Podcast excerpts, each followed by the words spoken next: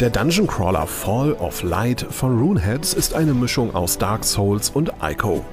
Ein Ritter will aus einer ins Chaos gestürzten dunklen Welt entkommen und seiner Tochter die letzten Sonnenstrahlen zeigen. In der ISO-Perspektive metzelt er sich fortan durch Gegner, löst ein paar Rätsel und bezwingt schließlich den großen Boss. Statt auf Massenschlachten wie im Genre Primus Diablo setzt Fall of Light auf knifflige Einzelkämpfe, die man nur mit der richtigen Taktik gewinnt. So gelingt den Entwicklern ein hübscher wie fordernder Dungeon Crawler für frustresistente Spieler.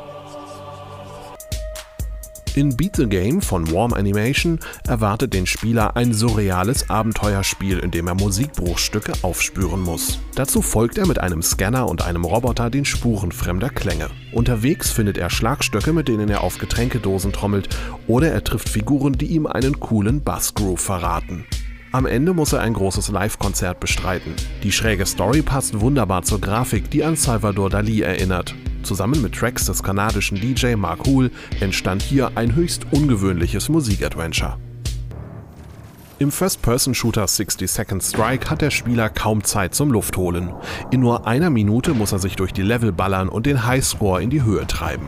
Sammelbare Items verlängern die Spielzeit. Jeder kassierte Treffer verkürzt sie wieder. Flinke Finger dringen durch die zufallsgenerierten Level bis zur Alien-Basis vor, um sie zu zerstören.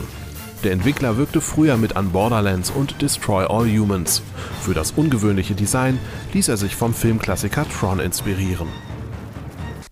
Die Minigolf-Variante Cheap Golf von Susan wirkt wie ein Atari-Überbleibsel aus den 70ern. Der Spieler muss ein kleines Pixel so geschickt anstoßen, dass es an Hindernissen und zunächst verschlossenen Barrieren vorbei im Loch landet. Nicht jeder Versuch gelingt auf Anhieb, aber von dem bisschen Frust sollte sich niemand abhalten lassen.